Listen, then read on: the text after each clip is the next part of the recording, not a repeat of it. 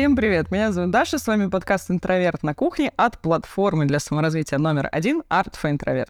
Напоминаем, что формат нашего подкаста — это неформальный разговор с друзьями на кухне, шутками, иногда личными историями. А если вам интересна более строгая подача материала в формате лекции или вам хочется глубже изучить тему, то советуем наш курс «Как понимать философию».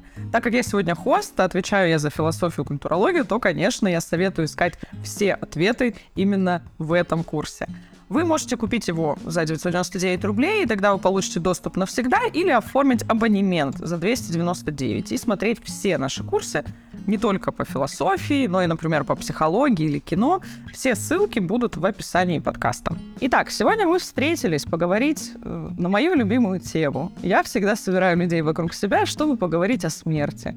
Заражаю этой темой всех людей. Сегодня мы поговорим с вами уже не о философии смерти, как в прошлый раз, а поговорим а, на такую ну, что ли, злободневную, наверное, для всех тему, вообще сложный такой вопрос, с которым так или иначе сталкивается, я думаю, каждый человек, пытается на него как-то ответить. Мы с вами попробуем найти ответ на вопрос, как не бояться смерти. И вообще, можно ли ее не бояться, и нужно ли нам с этим страхом бороться, и что нам вообще с ним делать. И для того, чтобы а, обсудить эту тему, сегодня у меня практически в гостях, с учетом того, что мы все в разных, э, находимся в разных точках на карте. А, пусть это будут гости. Сегодня у нас Соня, наш прекрасный клинический психолог, сексолог. Сонь, что делать-то? Как, как смерти-то не бояться? Всем привет! А, да, это очень интересная тема. Я вообще, ну, этой темой занимается экстенциальная психология. Я ее обожаю. Просто это то, что меня всегда интересует, и, конечно же, не бояться смерти невозможно, поэтому сегодня мы обсудим, что же тогда делать. Как, как быть вообще с этим всем? И с нами сегодня еще Аня Макарова, наш прекрасный лектор по кино, режиссер. У Ани всегда там такой набор регалий, режиссер, сценарист, звезда всех фильмов, просто вообще а, а, все, что можно только а, Аня в себе собрала. И зараженная Дашиной любовью к теме смерти, я с удовольствием включаюсь в эти разговоры, когда они где-то заходят. Вот, в общем, мы с тобой уже общались на эту тему, по-моему, как раз, да, и на предыдущем подкасте, и вот я снова здесь. И сегодня сегодня немножечко затронем еще ну, тему того, как это все, как это, как страх смерти отражается непосредственно в кино. А, говорят, что каждый фильм — это фильм о любви, ну вот в какой-то степени каждый фильм — это еще и фильм о смерти. Я как исследовательница смерти, у нас вообще есть такой внутренний прикол о том, что вся культура, все, что вообще не происходит, это все на самом деле о смерти. То есть даже там то, что кажется нам про любовь, оно становится гораздо более ценным, потому что у этого есть определенная конечность. То есть когда-то смерть к нам придет, она задает некоторую ценность жизни. Но я сегодня буду вам какие-то вопросы адресовать, буду сама с долгими, наверное, спичами выступать, как это все в культуре существует и почему мы а, придумываем так много всяких ритуалов и сложных каких-то а, символических действий для того, чтобы с этой смертью как-то справиться. И я хочу задать вам вопрос. Как вот вам кажется, чисто ваше представление, всегда ли люди боялись смерти? То есть вот это какой-то а, страх, который с нами существует всегда, или он появился не так давно, когда сегодня, очевидно, ценность человеческой жизни возрастает, хотя иногда бывает кажется, что это не так. Мне кажется, всегда было, но э, я сейчас вспоминаю некоторые культуры, которые, например, радуются тому, что человек э, умер. Э, они ну, до сих пор есть. Я даже недавно смотрела какую-то передачу про Индонезию, где это прямо праздник, что все радуются, все аплодируют и наряжаются в самое лучшее.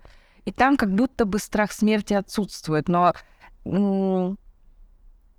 просто, мне кажется, культура ну, культурные особенности, они говорят о том, что это не смерть, это перерождение во что-то другое, во что-то лучшее. Поэтому, по сути, это тоже некоторая форма страха смерти, я бы так сказала. Поэтому это есть, это было и это будет всегда.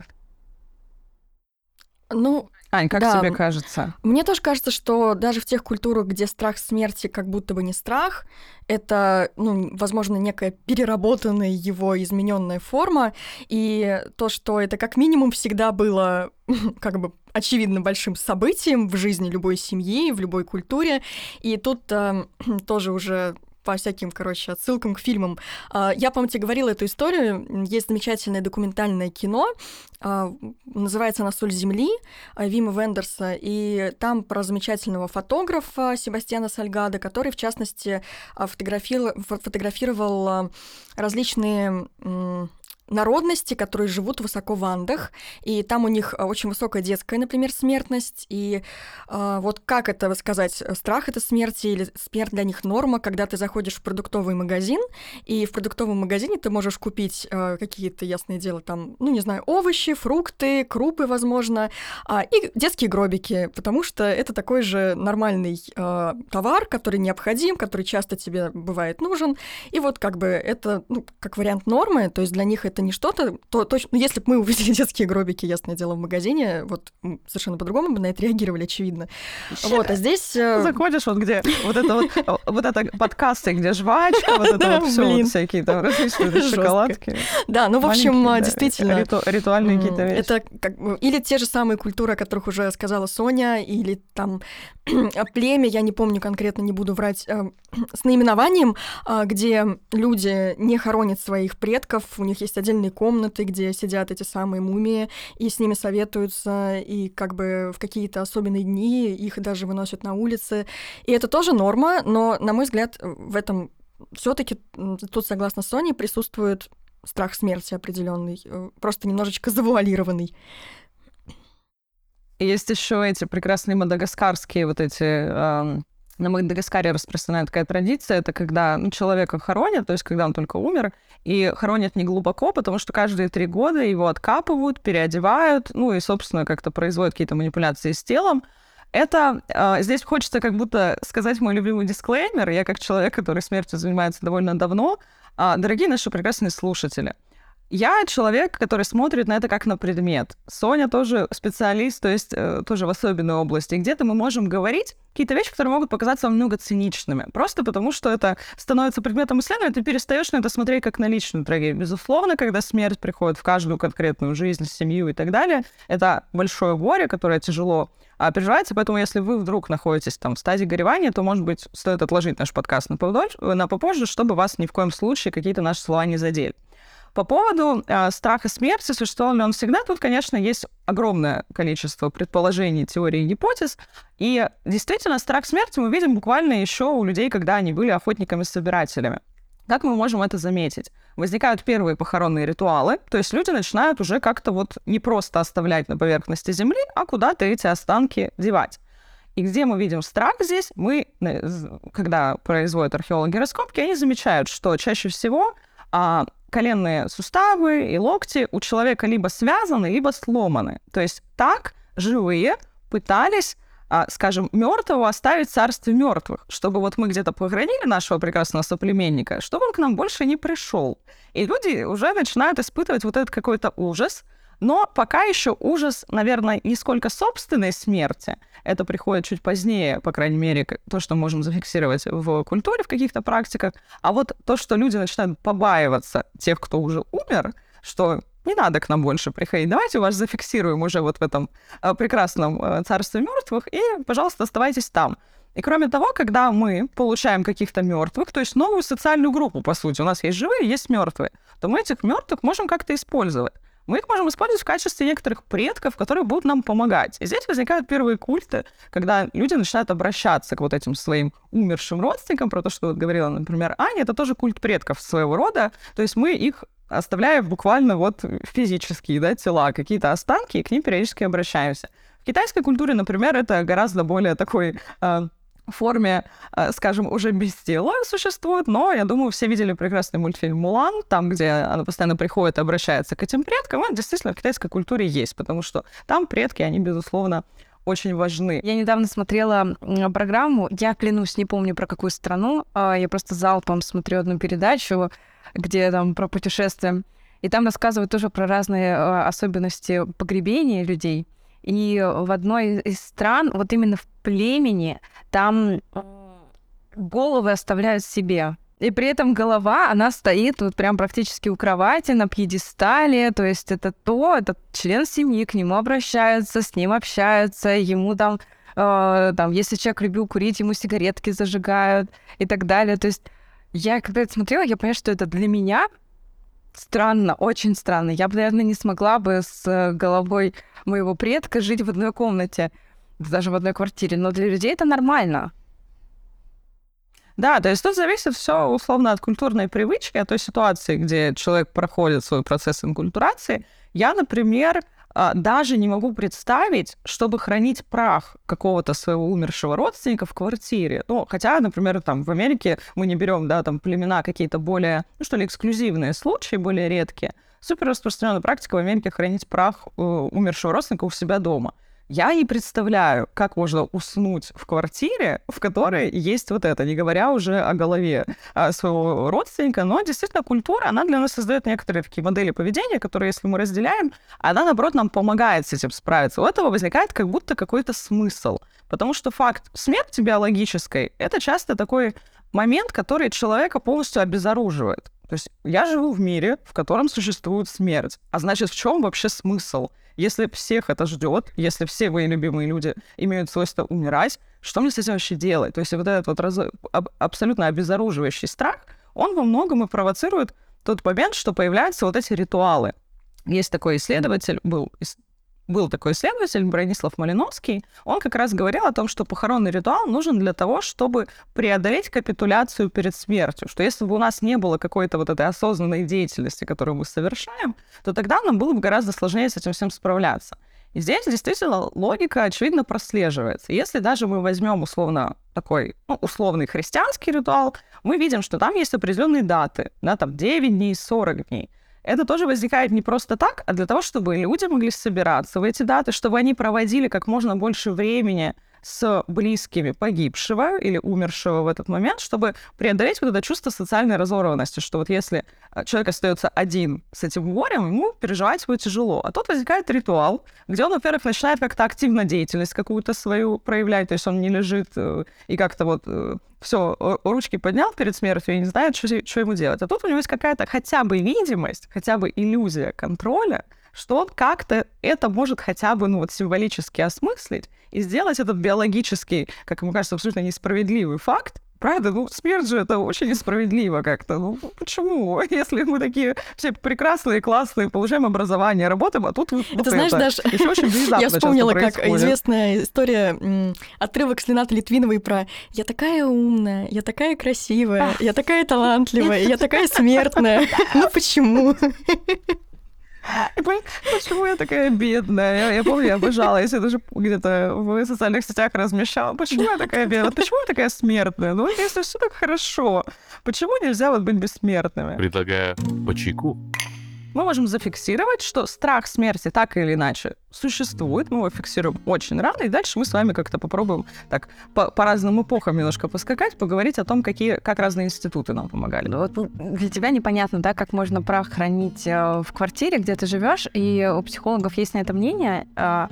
Очень часто, когда люди сохраняют прах, и при этом прах могут сохранять не только своих близких, но и животных, ну, для многих животные являются часть семьи, их тоже кремируют и ставят э, где-нибудь на видное место, там образуется некоторый такой уголок э, вот этого человека либо животного. Фотографии, вещи, все, что напоминает об этом человеке, который ушел из нашей жизни.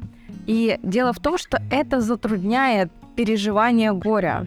То есть делается иллюзия, что этот человек где-то есть, у него есть свое место в этой квартире. Во-первых, тяжело, да, привязка к этому месту, к этой квартире. То есть, в принципе, образуется очень много триггеров и паттернов. И более того, очень тяжело пережить смерть, когда ты делаешь все пространство, вот посвященное умершему. То есть ты постоянно к этому обращаешься, постоянно в своем горе варишься и так далее, и об этом напоминают. Поэтому вообще такие вещи делать не стоит. Я не говорю, не указываю, кому как проживать горе, но это просто затрудняет его переживание. Поэтому, возможно, такие вот, даже не знаю, как сделать, как сказать, а, но такие как бы прямо отдельные комнаты или отдельные места для людей, которые покинули эту жизнь, а делать не стоит, это сделать лишь хуже вам и вашему эмоциональному состоянию в этот непростой так момент. Я не буду далеко уходить в эту тему, потому что мы ее затрагивали на другом нашем подкасте про смерть, но просто добавлю, что сегодня у нас достаточно много триггеров и вот этих вот вещей, которые, наверное, осложняют переживание утраты близкого, потому что, возвращаясь к тем же соцсетям, я, например, любитель залипать на прошлые переписки, просто иногда, там, не знаю, ноябрьское настроение, ты такой, а, что там было в 2012-м? А, и куда ты там уходишь, и это такое почти что книга твоей жизни, отношений с каким-то близким человеком. Вот, это что тоже все остается, и это, конечно, не какой-то отдельный алтарь, грубо говоря, да, там дома, но тем не менее тоже, наверное, может быть очень тяжело в итоге. И там тоже фотографии, то есть там тоже огромное количество информации об этом человеке. И вот э, действительно, когда люди, бывают, создают вот эти алтари, или даже я видела какие-то программы, когда особенно это потеря ребенка, то есть, ну, очень большая трагедия в семье, а люди пытаются как будто законсервировать эту комнату, как она была, со всеми игрушками, со всеми вещами, то есть как будто бы ничего не произошло. То есть это вот такой феномен, который называется отрицание смерти, когда человек просто пытается делать вид, что ее не происходит, и с ним не произойдет, и вообще как-то никак к этому горю не подключаться. Я здесь не уверена, хочется, Сонь, твой комментарий услышать, а насколько, ну, как мне кажется, да, как обывателю, человеку, который без психологического образования, что это наоборот какой-то, ну, такой, ты как будто накапливаешь это напряжение, которое потом еще больше прорвется. То есть, когда вот это горе ты просто отрицаешь и долгое время пытаешься делать вид, что этого не произошло, то эти же эмоции еще никуда не уходят, они же как-то могут потом воздействовать, наверное, на человека. Абсолютно. И действительно, это такое... Человек действительно пытается как бы во времени застыть. Это больно. Это больно столкнуться со смертью близкого это очень больно. Тем более со смертью ребенка, да, мы все прекрасно слышали о том, что это максимально неестественный процесс, да, который всех поражает, и это действительно горе, к которому не готов. То есть обычно мы привыкли, что мы хороним более старших предков, да, младшие наши дети остаются и хоронят уже нас, да, это такой естественный процесс жизни. И когда это нарушается, конечно же, не хочется это проживать, не хочется в это поверить. Ведь, ну, ребенок для многих это самое ценное, что есть вообще Э, я не мать и не могу пока прочувствовать всех этих эмоций, но действительно это очень значимый человек в вашей жизни. И вот такая попытка застыть во времени, она не, не позволяет жить человеку дальше. То есть он живет в этом страхе, в этой тревоге. То есть вы представляете, это же страшно зайти в эту комнату, потому что ты знаешь, ты знаешь, мозг-то знает, то, что ты там не увидишь человека, но при этом там все так, как будто бы он есть. То есть ты живешь в этом страхе и тревоге и не даешь себе прожить вот это горе полноценно, выстрадать его. Это очень больно. Горе — это очень болезненный процесс. И он длится действительно долго, от полугода до года люди страдают. Это не значит, что люди не могут функционировать, там работать и так далее, могут, но это все равно с некоторой болью все внутри, в душе от потери происходит. И, конечно же, такое консервирование места, где человек раньше был, это лишь негативно сказывается на проживании горя. И в идеале, когда эти люди попадают к психологу, они, ну, по сути, идут к тому, чтобы избавиться вот от этого места, да, сделать там, конечно же, фотографии, все это, ну, остается, какие-то даже личные вещи люди оста- оставляют себе, но чтобы не было вот этой иллюзии, что человек не ушел. То есть это все равно важно для того, чтобы это горе прожить и начать действительно жить дальше, потому что иначе вот. люди все живут в моменте. Вот, Сань, ты сказала очень такую сакраментальную фразу, как мне кажется. То есть мы часто слышим о том, что необходимо горе прожить. А как это сделать? Ну, то есть вот есть какие-то ну, какие приметы, что значит проживать? Вот я проживаю горе или я подавляю свои чувства, потому что я человек, который как-то с эмоциональностью а... обычно сложновато. То есть что можно, ну, условно, как себе помочь, как в это горе погрузиться и, не знаю, пережить его, прожить? Да, и добавлю от себя вопрос. Э, тут, может быть, есть тоже какая-то этапность, условно, принятия всего этого процесса, который ты проходишь. Э, очень интересно, действительно. Э, да, есть эти пресловутые стадии проживания горя, все в них знают, в принципе, да, это и торг, и депрессия, а, и так далее. Но А, что такое вообще прожить? Вообще, когда мы слышим прожить, нам кажется, что есть какие-то техники, методы, строгий регламент, как надо проживать свои эмоции. Нет, это абсолютно не так. А, вы просто чувствуете эти эмоции. Ну, то есть они есть. А, и вот Даша сказала то, что я плохо со своими эмоциями, да, эмоции все равно в тебе живут, и, в принципе, в человеке это у многих такая проблема, что эмоции просто не хочется осознавать, да, и их либо не научились осознавать, да, у нас э, мы вспоминаем гендерное воспитание, которое запрещает некоторые эмоции, в принципе, испытывать людям. И э, это... Извините, у меня тут мотоцикл проехал. А, на физическом уровне эти эмоции все равно присутствуют. И по-хорошему, да, научиться на физическом уровне их распознавать, потом действительно мы учимся понимать, какая это эмоция, прямо делаем тетрадочку, рисун, рисуем рисунки с мордочками, да, какая эта эмоция сейчас во мне присутствует и так далее. То есть учимся это распознавать, и когда мы ее понимаем, что она сейчас в нас, мы делаем, по сути, мы идем за этой эмоцией. Плачем, кричим, э, страдаем и так далее, бьем подушку, мы ни в коем случае, вот да, тут тоже важно понимать, что не, это ваша эмоция, и ее не надо распространять на других. То есть, если вы злые, а чаще всего горе идет со злостью, потому что это же несправедливость, да, как человек считает и так далее. Важно не распространять эту злость на других, а все-таки прожить ее самостоятельно, а, если хочется бить, бейте подушку. Если хочется кричать, кричите просто в воздух. Вообще классно, если хотите что-то делать, бежите, бегите куда-нибудь просто, не знаю, во все стороны. И вы проживаете эту эмоцию, то есть вы даете эмоции себе э, собой управлять. Это и есть проживание. Потому что если вы этого не делаете, а вы такие, так, мне грустно, но пойду лучше посуду помою, э, таким образом отвлекусь. Вот это как раз-таки подавление эмоций. И так делать не стоит. Вот если эмоция возникла, ее важно прожить. Знаешь, мы, мы не отвлекаемся, да, мы, мы их проживаем. Есть еще, ну, тоже такая штука, которая как раз больше культурологическая, культурная.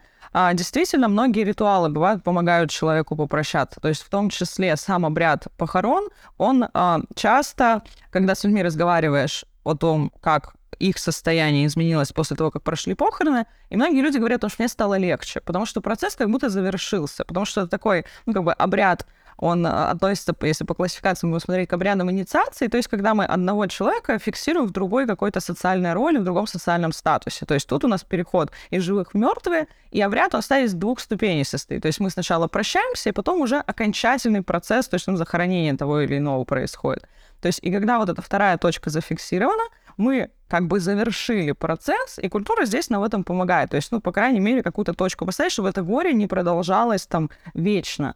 И, например, в новое время с одной стороны, по соображениям гигиены, ну, просто санитарные нормы так э, уже были настолько развиты, что люди стали понимать, что люди умирают, это источник заболеваний, нужно куда-то кладбище выносить за город. Но этого был еще символический смысл. То есть, когда мертвые не присутствуют постоянно в твоем пространстве, для того, чтобы с ними пообщаться, тебе нужно там поехать куда-то, ну, в специально отведенное место, там, где есть определенная такая коммуникативная рамка задана, там ты можешь пообщаться со своим родственником. Почему как раз вот то, что Аня говорила, социальные сети меняют все очень сильно, потому что тут у нас вот это общение условное, оно всегда с нами. И это часто бывает для многих людей еще более болезненный процесс. То есть это не выделенное место и выделенное время, там какой-нибудь календарный а, день, как, например, в России это там родительский день, когда люди ходят на кладбище, там как-то отдают дань памяти своим родственникам, поэтому всегда, мне кажется, нужно ставить какую-то и культуру устанавливать эту рамку. То есть сколько у вас условно вот какие-то а, моменты занимают времени, то есть вы понимаете, что здесь этот процесс сейчас нужно завершить. Нужно уже попрощаться и дальше уже со своим горем работать,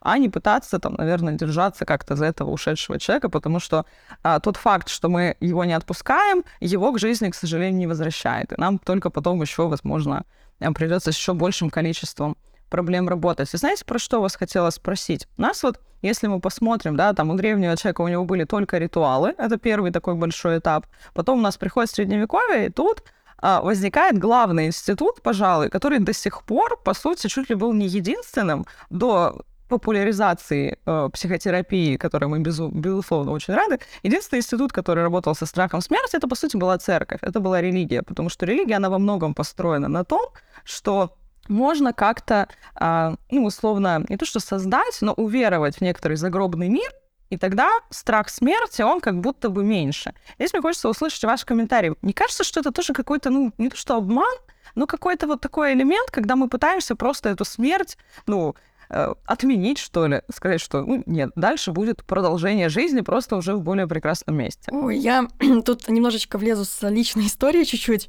У меня есть свое, скажем так, а, свои взаимоотношения с Библией внезапно. А, и сразу говорю, что Э, ясное дело, что религия это очень для всех личная история, каждый находит, ну, относится к ней по-своему, очень субъективно, и э, если человеку помогает религия, это замечательно, если он находит в этом определенное утешение на какой-то период своей жизни. А, но вот я, э, когда училась в университете, э, по, скажем, различным интересом, связанным с тем, чем я тогда занималась, э, с новой работой съемочной, э, я решила, что очень нужно прочитать Библию. Не ту самую с картинками, где красивые зверюшки на первой странице, которые живут с Адамом и Евой, а настоящую. Вот, я прочитала сначала Ветхий Завет, потом э, Новый Завет, то есть все как положено. И вот честно могу сказать, что после этого я не могла прийти в себя, наверное, порядка пары месяцев. У меня были панические атаки впервые после прочтения Библии. А, и вообще меня эта история очень, как сказать, я никак не могла успокоиться, когда я читала, я не видела в этом никакого как раз-таки вот того самого успокоения, которое некоторые находят в религиозной литературе, в религии как концепции. Мне, наоборот, очень напрягало, это, опять же, мое субъективное ощущение от э, религии и данной вообще культовой, да, литературы, скажем так, великой, э, что это такая книжка, которая тебе говорит, что вот есть жизнь, но на самом деле нужно просто правильно умереть. И для того, чтобы правильно умереть и жить счастливо после, а, ты как бы вот э, здесь, э, ну, как бы есть определенные правила, ты их э, должен соблюдать, чтобы потом стало хорошо. И как бы настолько серьезно идет вот эта переориентация уже как раз-таки на загромный мир, на то, что будет после, что как будто бы для меня конкретно, да, еще раз подчеркиваю, это субъективное мое ощущение, а, это чуть-чуть обесценивает непосредственно твое вот это вот земное бытие, и меня это э, действительно лет в 20, э, 21 мне было очень сильно выбило просто из колеи. А я там пил, пила успокоительные и пыталась снова вообще найти какую-то почву под ногами, а, именно потому что вот эта концентрация на теме смерти, в принципе, понятная для религии, она на меня, ну, как бы в моем случае сработала, наверное, как-то ровно наоборот, не так, как должна была бы, наверное. Вот, но э, вот действительно, это вот такой мой личный опыт, скажем так, знакомства знакомство с какими-то культовыми книгами религиозными. А, больше я пока туда не окуналась еще в какую-то, может быть, э, знакомительно литературу религиозную других а, конфессий, но забавно, что у меня это вызвало такие ощущения. Может быть, а, кому-то это знакомо, может быть, кто-то тоже... Слушай, правда, я как-то раньше не этот, ну, не слышала, мне кажется, такой позиции. То есть, ну, потому что действительно мы часто скорее видим, когда люди обращаются в церковь именно в ну, в случае очень сложного горя или сложной какой-то ситуации, с которой как будто другие институты помочь не могут. только религия, она как бы спокойно там какие-то ответы человеку может предоставить, которым он может воспользоваться. Ну что, бахнем чайку? Сонь, как ты думаешь, религиозным людям чуть менее страшно сталкиваться со смертью? Или так же, как и остальные? Я думаю, чуть меньше, потому что если люди вот истинно религиозные, и они верят в загробный мир, верят в то, что ну, там разные религии трактуют по-разному. Все прекрасно понимаем, что это перерождение и так далее, но если вы ис- искренне в это верите, то, на, конечно же, проще. Да, Ирвин Ялом проводил, он, это психолог, экстенциальный психотерапевт, который проводил множество исследований на смерть, потому что он всю жизнь свою проработал э, в онкологии, ну, то есть с онкобольными людьми. Он проводил множество исследований, в том числе, которые доказали, что людям, религи... ну, у которых есть этот смысл жизни, да, в, частно... в частности религиозный, которые они знают, что будет после, им гораздо легче дается принятие смерти мы как понимаем, да, онкология очень часто сопряжена со смертью, поэтому таким людям они были более воодушевлены, да, у них было больше сил как-то и так далее, потому что а, вот эта вера в то, что вы э, встретите своих близких людей и так далее. Ну, что нам говорит религия, в принципе? Конечно же, это помогает. Но это не значит, что, да, вот сейчас ну, многие послушают, ну, значит, пойду верить, да, те, кто не верит. Э, нет, э, психология дает множество других ответов, да, что условно делать, если вы боитесь, а страх этот в любом случае есть. Религиозны вы или нет, это страх. Страх перед смертью заставляет базовую тревогу человека, каждого человека. И исследования также показали, что дети маленькие, которые еще не могут проговорить свое отношение, не могут даже, в принципе, структурированно объяснить, что такое смерть, они уже боятся смерти. Они это выражают абсолютно по-своему, через картинки, да, через какие-то страхи, не, отпу... не могут отпустить маму далеко, э, боятся, когда родители уходят из дома, да, ну, всякое бывает, родители могут уйти, да, и потом вернуться. Но вот этот страх присутствует, и страх у детей перед смертью тоже уже присутствует. То есть это те переживания, та тревога, которая с нами, по сути, всю жизнь, и от нее не избавиться. Мы не можем перечеркнуть смерть или отрицать смерть. Это, делая это, отрицая ее, мы просто закрываем, пытаемся пластырем заклеить нашу тревогу, а это не помогает. Как я вам уже объясняла, если мы просто пытаемся отрицать наши переживания, это не помогает их пережить. Это делает хуже. Я вообще как раз хотела тут, наверное, такую полуличную историю, что ли, вставить о том, что я сама пришла э, к этой теме исследования, в том числе по личным причинам. Я тогда переживала потерю близкого мне важного человека, и я пыталась, если это не принять, то хотя бы как-то осмыслить и понять, потому что это был очень молодой а, парень, и эта смерть казалась ну, абсолютно какой-то несправедливой, нелогичной, и вообще не должно было ее происходить. Я тогда стала много этой темой интересоваться именно с точки зрения там, теории, с точки зрения, как это все в философии работает. И действительно, это мне в какой-то момент помогло немного снизить этот страх, потому что ты начинаешь как-то а, понимать, что этот опыт разделяет огромное количество людей, что есть много различных подходов и теорий, как с этим всем справляться. Поэтому я вам всем, а, безусловно, советую, а, если вы вдруг сталкиваетесь с этими сложными ощущениями страха, обращаться обязательно к философии, там очень много интересных есть ответов. Она очень много дает различных вариантов, как с этим страхом работать.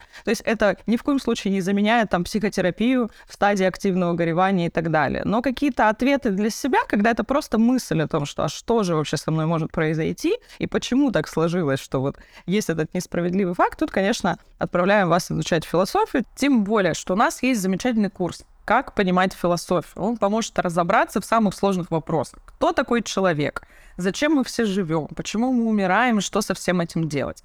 Вы можете купить курс всего за 999 рублей и получить доступ к нему навсегда, или оформить абонемент за 299 рублей и смотреть все наши курсы, не только по философии, но и, например, по психологии или кино, ответы на все вопросы жизни и смерти всего за 299 рублей – все ссылки будут в описании подкаста. В 20 веке а, возникает большой интерес к психологии и возникает, ну, такой условный расцвет уже практически психологии. И, конечно, очень сильно повлияли события а, первой половины 20 века на отношение людей к смерти, когда у нас проходит Первая мировая война, затем Вторая мировая война. То есть, когда люди сталкиваются с вот этим опытом массовой смерти, какой-то тоже абсолютно безжалостной, беспощадной и крайне несправедливой, и многие же, Сонь, поправь меня, если не так, очень многие там э, такие теоретики э, из твоей науки, они во многом тоже имели этот опыт, там тот же, например, Франкл, который э, логотерапию, собственно, ну, как бы, наверное, как метод более-менее изобрел, то есть он же тоже во многом опирался на опыт концентрационных лагерей. Ну и, соответственно, экзистенциальная философия — это тоже философы, которые прошли через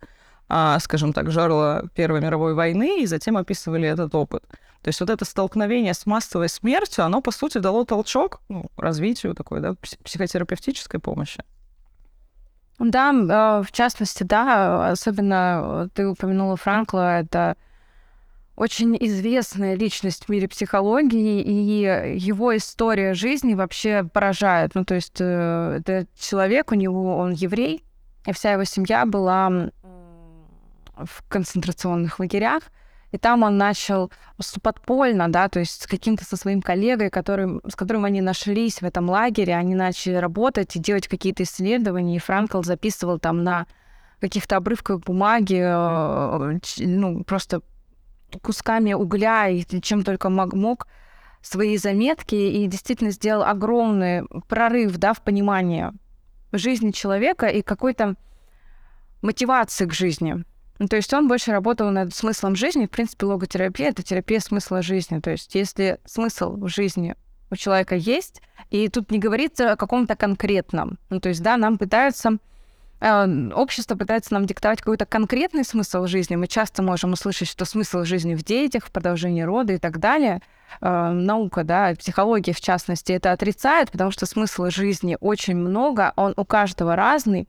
И Франкл даже отмечал, что элементарный смысл в том, чтобы отомстить в дальнейшем, это тоже смысл, который дает вам силы. Ну, то есть, как бы нам это не казалось странным, потому что и нам обычно еще... кажется, что смысл жизни это что-то очень радужное, яркое и очень доброе, но это просто сила, которая вами движет. Здесь вот тоже важная такая вещь, которую экзистенциальные философы активно продвигали. Ну, это не то, чтобы, что мы должны радоваться, что смерть существует, но а, история в том, что из-за того, что есть эта финальная точка, как раз это во многом а, и дает, бывает, смысл жизни, когда человек понимает, что когда-то это все закончится, он по-другому переосмысляет жизненные процессы, а не только процесс собственной смерти. Теперь я хочу больше к Ане обратиться, потому что Конечно, очень интересно, как тема смерти вообще существует в массовой культуре, особенно в кино, которым ты давно занимаешься. То у тебя есть какие-то самые яркие, что ли, примеры каких-то фильмов, которые, ну, либо осмысляют тему смерти, или, может быть, даже помогают как-то с этим страхом бороться. Я начну вообще с э, такого общего интересного, на мой взгляд, замечания.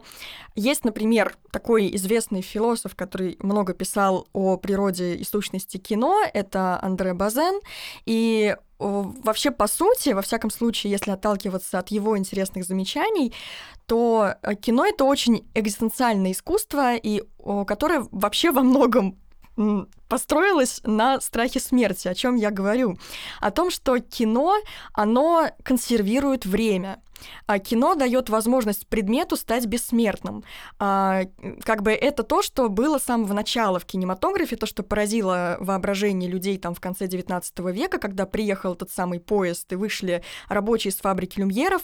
И вот даже здесь зачитаю небольшой отрывок из этого базановского труда про кино и фотографию.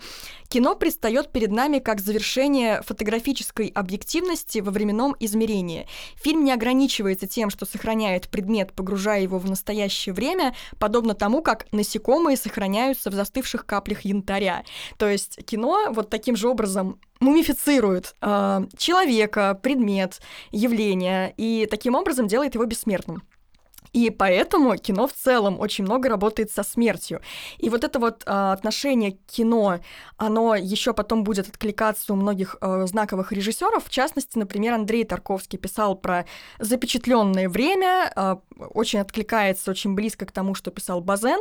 И, кстати говоря, у Тарковского есть замечательный фильм, называется он «Зеркало», и э, это тот фильм, который, наверное, входит в самый, не знаю, в топ самых непонятных фильмов. Э, очень многие о него спотыкают нравится.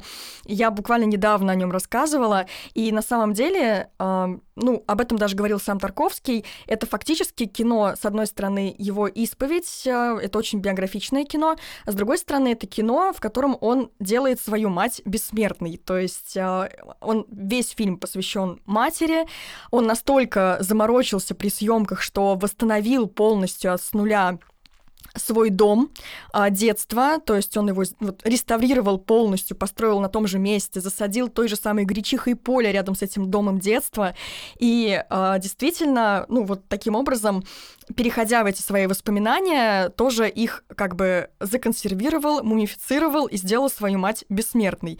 Это одна как бы история, да, когда сам автор, сам кинематографист как-то переживает этот самый страх смерти и через свое творчество а, его, возможно, как раз раз-таки проживает в итоге. Но тут, конечно, можно вспомнить э, и намного более легкое кино. Здесь мы можем, конечно же, э, поговорить немножечко о фильмах ужасов, которые тоже работают со страхом смерти, да, со всеми этими культовыми образами. Часть из них э, пришло в кино из литературы, например, да, тот же самый Дракула, тот же самый Франкенштейн. Например, в 30-е годы э, была такая культовая классическая линейка фильмов ужасов от студии Universal, и там как раз были Дракула, Франкенштейн э, и, например, более кинематографический персонаж, который появился именно в кино. Э, мы все его помним из фильмов 90-х, это мумия, а, и чем это тоже не попытка справиться со страхом смерти, да, когда человек, главный герой, весь такой замечательный, героический, а, буквально сражается с неким существом, которое олицетворяет смерть и э, держит, ну, как бы, а, одерживает над ним победу. Это такая очень постоянный, постоянный мотив в кинематографе, и с ним как раз-таки много работает именно жанровое кино. Э, я вспомнила «Интерстеллар», который, мне кажется, весь абсолютно построен на страхе смерти. О, да.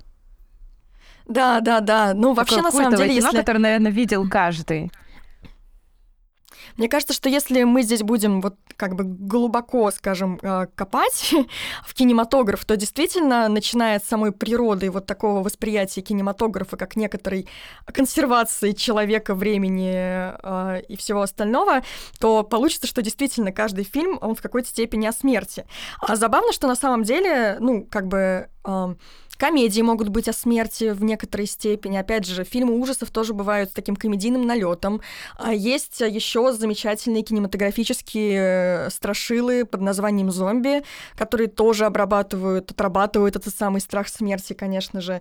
А есть, а, не знаю, сексуальная смерть в кино вполне себе, а, романтизированная смерть. Вспомним «Знакомьтесь Джо Блэк», в конце концов, с прекрасным юным Брэдом Питтом, который общем-то, является таким как бы пришельцем, смертью, который должен забрать отца главной героини, да, но при этом мы как бы этого персонажа, э, ну, мы в него влюбляемся, во всяком случае, если тебе 14, э, как я, когда впервые смотрела «Знакомьтесь с Джо Блэк», сложно было сдержаться. Очень сложно, очень, сложно не влюбиться в молодого Брэда Питта, да. Да, ну, вообще миссия невыполнимая. молодого Брэда Питта действительно очень сложно.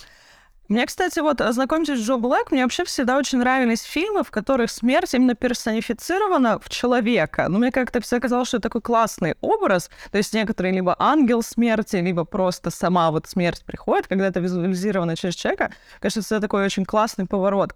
Еще я, знаешь, что хотела спросить? Смерть, ну, какого-то из персонажей часто же бывает, ну, таким, что ли, ну, как я не знаю, как это назвать, двигателем сюжета или каким-то очень важным моментом, а, далеко не будем ходить, какой-нибудь король лев. Ну, кто не плакал над смертью Муфасы? Это главное событие, которое вообще происходит в мультике.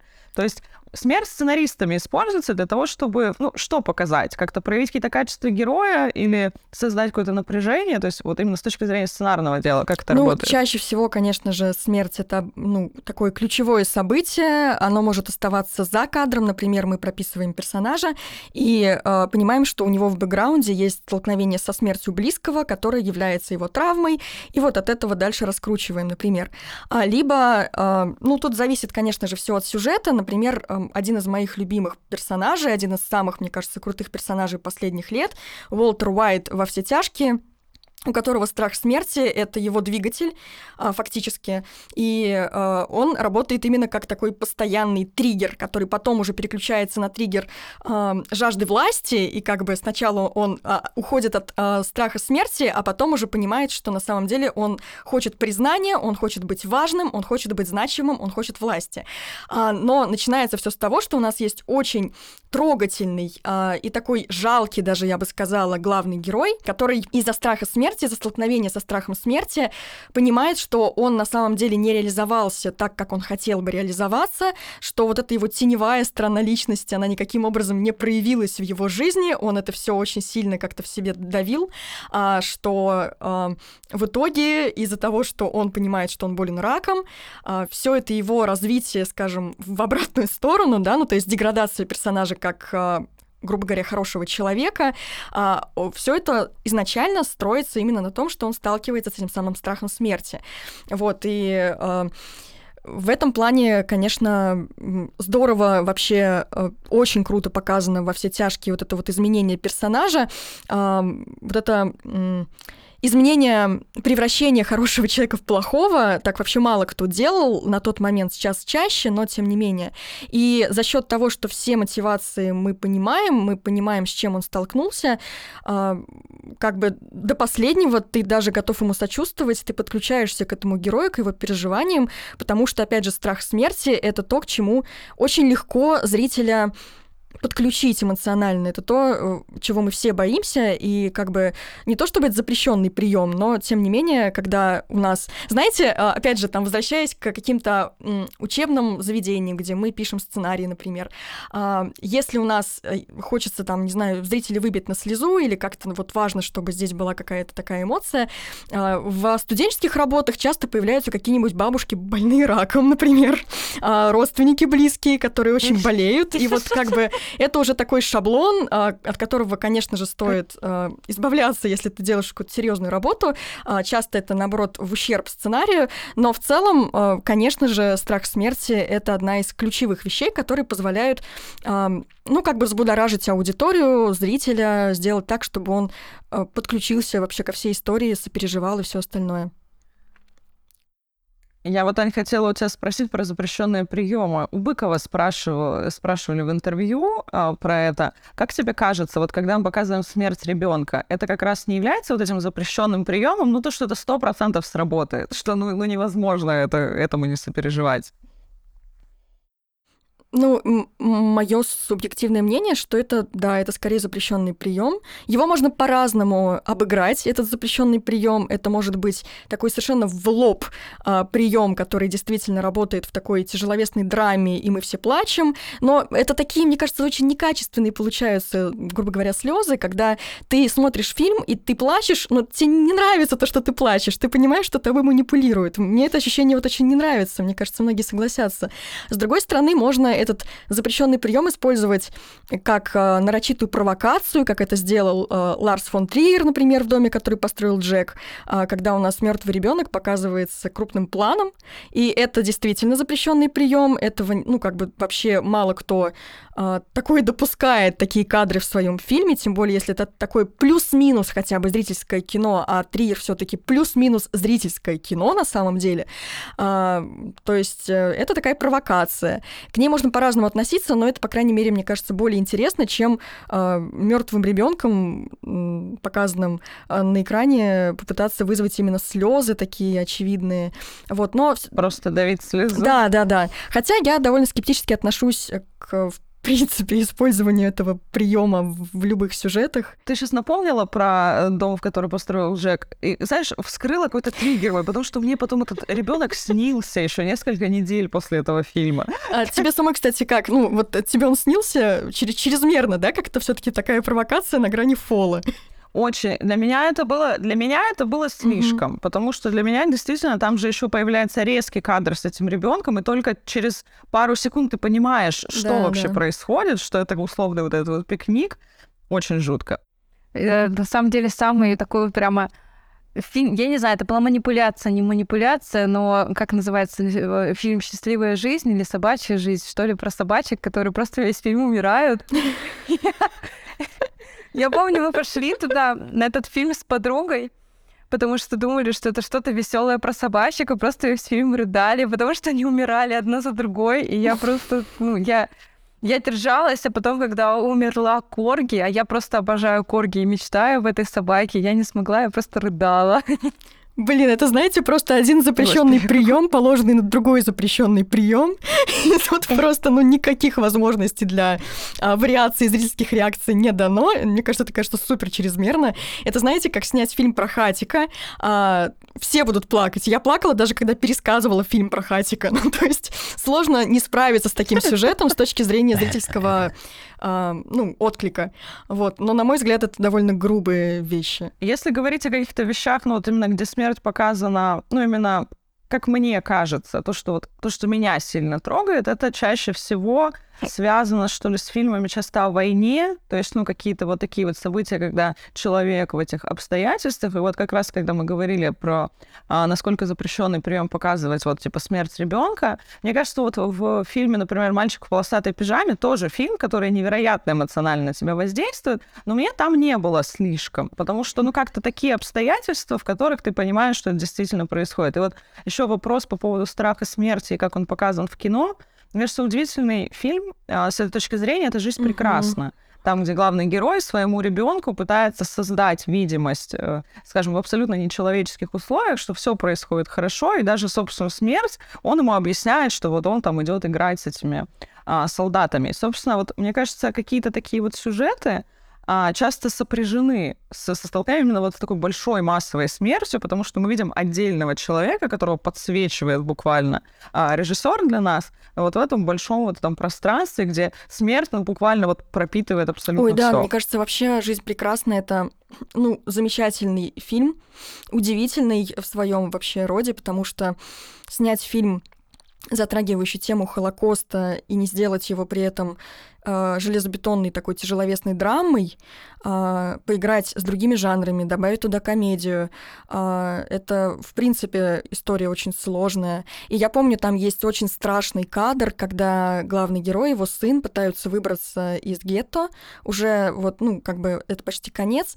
И э, он все еще до последнего, отец делает вид, что все происходящее вокруг это игра, но при этом они находят просто огромную гору ну, как бы мертвых тел э, на территории этого гетто.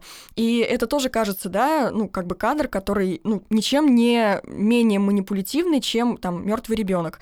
Но, учитывая то, как он встроен в общий сюжет, э, на самом деле это, ну, вообще не кажется чрезмерным, потому что мы понимаем, что вот человек пытается сделать ребенку, э, ну, как бы устроить ему жизнь нормальную, несмотря ни на что. А, но вот, вот она реальность, вот реальность она такая. И вот это столкновение э, действительно полностью оправдывает художественный этот кадр, хотя, казалось бы, он тоже очень и очень жесткий. Но к нему нет никаких вопросов на тему «вы тут мной манипулируете, хватит это делать». Предлагаю по чайку. Сегодня, мне кажется, еще очень важная вообще тема того, что как, например, там те же современные технологии поменяли наши отношения со смертью, потому что мы ее теперь видим очень много и часто. То есть это а, во многом стало очень прозрачный процесс, когда мы нам каждый день практически приходится, ну, как будто переживать весь вот этот опыт, о котором мы раньше могли просто не знать, потому что нам его там в средствах массовой информации не показали. Теперь каждый этот случай, на виду, мы живем в той самой глобальной деревне, про которую писал Маршал Маклюин, и мы не можем отворачиваться от того, что происходит, действительно, постоянно огромное количество трагических событий. И вот здесь, Соня, наверное, к тебе вопрос о том, как вот вообще существовать вот в этом пространстве, в котором тебе приходится переживать смерть не только там близких людей, но еще ну, буквально вот всех людей на планете. Я хотела еще до этого рассказать вам о том, как, в принципе, проявляется этот страх смерти ну, в нашей жизни. Нам кажется, что страх смерти — это когда мы сидим и боимся. На самом деле, а, мы, а, вот как ты сказала про соцсети, хочу сразу же зацепиться за это, мы активно боремся с помощью социальных сетей со страхом смерти. Мы постоянно что-то публикуем, чтобы доказать, что мы живы. Ну, то есть мы опубликовали, значит, мы живы, значит, мы не умерли в глазах других людей, да, то, что вот мы здесь, мы есть. Но страх смерти проявляется у нас, у каждого индивидуально, конечно же, но в абсолютно разных поведениях. Кого-то это трудоголизм. Невозможно остановиться, надо работать, чтобы ты не умер. А, трудоголизм может быть еще в некоторой другой форме, скажем так, вот эта высокая активность. Вы наверняка все знаете людей, которые вот не могут сидеть на месте. Вот им, если они будут спать больше там 12 часов дня в выходные, все, это невозможно. Им надо встать с утра, сделать зарядку, еще потом куда-то идти, что-то делать и так далее. Это тоже страх смерти, потому что остановить движение значит умереть. То есть остановиться значит умереть, и поэтому это невозможно. И они начинают двигаться. Это такие очень хаотичные люди, они такие прям постоянно в движнике в каком-то, постоянно что-то делают, они иногда даже... Вот куда-то... Я все время... Ты на них смотришь, господи, пожалуйста, да, да, да. Я, я тут лежу. Можно я... На вашем фоне я выгляжу каким-то очень ленивым и вообще, ну, абсолютно каким-то да, недеятельным. Да. И ты уже начинаешь этим страхом заражаться. Я что-то не успею. А, Страх смерти еще проявляется в личной жизни, в постоянной смене партнеров или, в принципе, когда человек такой, ну, то есть у него ему надо как можно больше партнеров иметь в своей жизни, сексуальных, либо э, просто любовных партнеров, потому что ты же таким образом оставляешь след в чьей-то жизни. То есть ты живешь еще и распространяешь свою жизнь на других людей, они о тебе помнят, они о тебе знают, и таким образом ты как бы будешь жить в воспоминаниях многих-многих людей. Это же тоже некоторая форма жизни нашей. И плюс еще есть такая же штука, э, очень частый сюжет в культуре, там, в массовой, в литературе и так далее, мы видим, что против смерти есть только одно оружие — это любовь. И то есть часто многих людей, они как раз находят это утешение, может быть, там не обязательно через сексуализированное какое-то поведение, но просто вот именно в отношениях с людьми каким-то образом себя запечатлить. И во многом же, например, а, рождение детей. Это часто тоже такой акт попытки достичь символического бессмертия, что я буду продолжаться там в своих детях, или, может быть, я буду продолжаться в своих книгах, в своих учениках, в своих там идеях, которые останутся для кого-то, войти в историю для того, чтобы как будто бы не умереть, для того, чтобы зафиксироваться в этом пространстве. Вспомнилась знаменитая песня «Когда меня не станет, я буду петь голосами своих детей». Понимаешь, строчки из песни никогда не бывают Это да. лишними. Они вот всегда, всегда, всегда Я еще хотела добавить снова от, от кино. А, Очень нравится мне, когда в кино, собственно, само кино анализирует свою эту природу, попытки обессмертить э, человека и так далее. Есть, например, фильм, называется он «Кинолюбитель». Это знаменитый польский режиссер Кшиштоф Кислевский, и там главный герой э, снимает, ну, как бы одержим э, киносъемкой. Э, Сначала он просто покупает камеру, чтобы снимать свою дочку только рожденную, а затем это становится, ну, просто его жизнью. И один раз на его пленку попадает случайно, притом даже не крупным планом, а просто как бы где-то на заднем плане из окна а, мать его друга. И потом в середине фильма эта мать его друга умирает. Единственное, что от нее остается, это вот эта вот пленка, где она, собственно, как бы как будто бессмертна. Это очень трогательный момент. Или, например, кстати, у Балабанова есть э, очень классный короткометражный фильм, о котором далеко не все знают. Он называется «Трофим», э, где очень здорово обыгрывается эта же тема. Такая, знаете, э, начинается все с того, что Трофим это такой крестьянин а, в дореволюционной России, у которого большие проблемы, он там по измене убил какого-то а, человека и теперь в бегах. И вот он, а, ну, оказывается на платформе а, по- рядом с поездом, и это как раз-таки конец 19 века, и везде кинематографисты снимают эти бесконечные прибытия поезда просто со всех точек, и он попадает случайно в эту вот камеру. Притом он теряется, он смотрит так как-то в объектив, мешает съемке, его оттуда отводят. И это тоже вот а, небольшой фрагментик, который остается в веках. И в итоге последним эпизодом после этой основной истории нам показывается сам Балабанов, который играет как бы самого себя а-ля режиссера, а, которому нужна какая-то хроника начала 19 века. Он отсматривает, видит этот маленький эпизодик с этим крестьянином Трофимом а, и бракует его, и выкидывает эту пленку в мусорку. И это такая смерть после смерти получается. То есть это тоже все к вопросу вот природы кино, которое действительно может своего рода, ну, дать нам бессмертие в некотором смысле. Вот, Балабанов — это не только брат. Да. Есть еще много чего у него можно интересного посмотреть. Ну и как-то, что ли, подводя итог нашему разговору, хочется вам задать такой вопрос. А, часто мы говорим, да, когда про страх смерти, что с ним нужно как-то бороться или что-то вот как-то, а, как не бояться смерти. А как вам кажется, нужно ли вообще с этим страхом бороться? Да, или Я действительно скажу это вещь, которую нужно как-то побеждать? Я скажу точку зрения как психолог, да, с кем отвечаю за это тут. И действительно, я с этой точки зрения согласна. Мы не можем бороться с этим страхом. Мы не можем изгнать этот страх. Это то, что будет присутствовать в нас всегда. И единственное, что мы можем сделать, это осознать и допустить свою смертность. Ну, то есть сказать, да, это моя жизнь. То есть встретиться с этим страхом лицом к лицу.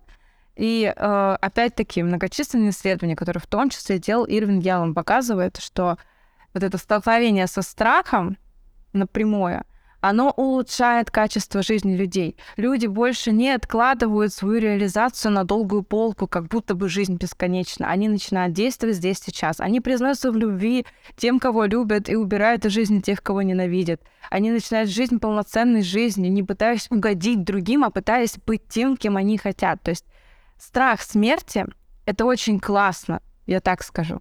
Потому что это позволяет нам быть нами, и жить действительно ту жизнь, которую мы хотим. Поэтому страх смерти, его важно осознать и жить с этим, потому что это помогает нам жить. А тут так здорово сказано Соней, что даже, мне кажется, даже почти добавить ничего не хочется. Но а, все-таки чуть-чуть скажу от себя, что действительно, ну, знаете, это как, мне кажется, бороться с бессонницей. Когда ты пытаешься бороться с бессонницей, ты не засыпаешь. Чем больше ты борешься со страхом смерти, тем, наверное, больше он тебя поглощает. Это то же самое, что не думать о белых обезьянах, знаете. И ты постоянно будешь о них думать. А, и, возможно, плюс к тому, что сказала Соня, ну вот э, можно здорово его попытаться отрефлексировать через то же творчество, в кино, например, за которое я здесь отвечаю. Но еще есть много замечательных э, продуктивных вариантов. Но бороться с ним, да, точно не стоит. ну и Соня тут э, все аргументировала больше, чем я намного. И потом Аня будет изучать уже ваши фильмы, будет рассказывать о них на наших курсах, о том, смотрите, какие прекрасные люди рассказывали про страх смерти. Конечно, я с вами соглашусь. Я вообще люблю такую цитату, я периодически там лекции какие-то заканчиваю про смерть, о том, что вообще каждому человеку... О смерти полезно думать каждому, кто планирует когда-нибудь умирать. Потому что все таки так или иначе, пока вы смерть не победили, она а, к нам постоянно приходит. И вот это какое-то осмысление, оно если оно человека не парализует, то есть я думаю, что есть какие-то такие, ну, критические формы, когда необходимо действительно уже, возможно, обратиться к специалисту, может быть, какая-то за этим, да, скрывается очень сильная тревога, с человек уже сам не может справиться. Но как сама мысль, как такой момент поиска вообще какого-то, ну что ли, нового взгляда на жизнь, смерть действительно может нам дать возможность как-то переоценить какие-то вещи, которые бывают, происходят, ну, кажется, на автомате, и кажется уже как-то такая вот привычная жизнь, а потом ты начинаешь задумываться о том, что когда-то она кончится, и задаешься вопросом, а точно я хотел так прожить эту жизнь? И, безусловно, здесь философия нам дает много разных вариантов, как бороться со страхом смерти, не бороться с ним, пытаться его победить, не побеждать, или наоборот, а, скажем, отдаться этому потопу, думая о том, что существует смерть, действительно не пытаться плыть против этого течения. Поэтому мы обязательно оставим ссылку на наш замечательный курс «Как понимать философию». Ведь философы очень много размышляли о природе жизни, смерти. Вообще все идеи, которые мы сегодня обсудили, они из работ великих мыслителей. От себя лично советую экзистенциальную философию и философию стойков. Там можно много интересных идей для себя подчеркнуть. Я думаю, что наш разговор получился даже не сильно трагическим, не сильно грустным, каким-то довольно даже на такой позитивной ноте. Заканчиваем, несмотря на то, что а, тема действительно сегодня сложная. Спасибо вам, девочки, большое, что провели а, с нами этот классный час. Спасибо, очень мне понравилось, потому что тема очень классная. И все говорят, что эта тема очень грустная. Для меня эта тема очень радостная. Потому что она говорит нам о жизни. Больше гораздо, чем о смерти. Красиво все закончилось. Аня подписывается под всеми словами Сони. Я тоже подписываюсь. А вы что делаете? А вы подписываетесь на нас, на наши подкасты, на наши социальные сети. Мы есть на абсолютно всех а, вообще площадках, которые только возможны. Мы прекрасная платформа для саморазвития номер один Art for Introvert. Наши курсы обязательно тоже смотрите по подписке, поддерживайте нас. Тем более, что она стоит всего 299 рублей. За эту сумму вы получите доступ к огромному количеству курсов по разным направлениям. Сможете изучить абсолютно все, и как выращивать джунгли на подоконнике, и как заботиться о здоровье, и огромное количество курсов по психологии, кино, моде, искусству и так далее. Спасибо вам, что слушаете нас. Обязательно ставьте лайки, пишите комментарии, пишите свои размышления насчет того, стоит ли бороться со страхом смерти, как вы вообще сталкивались с этим страхом и что вам помогало. На этом мы с вами прощаемся и всем пока. Пока-пока. Пока. -пока. пока.